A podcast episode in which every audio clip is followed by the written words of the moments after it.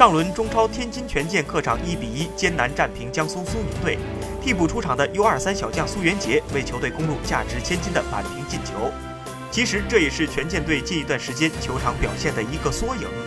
尽管球队在进攻端缺少像莫德斯特这样的一锤定音的大杀器，但本土球员们用异常努力的表现，帮助球队闯过一道道难关，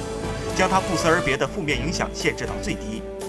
其实早在权健队奥地利夏训结束后，莫德斯特就曾滞留德国不归。当时坊间传闻，他是以此方式来要求权健俱乐部兑现当初对于他的加薪承诺。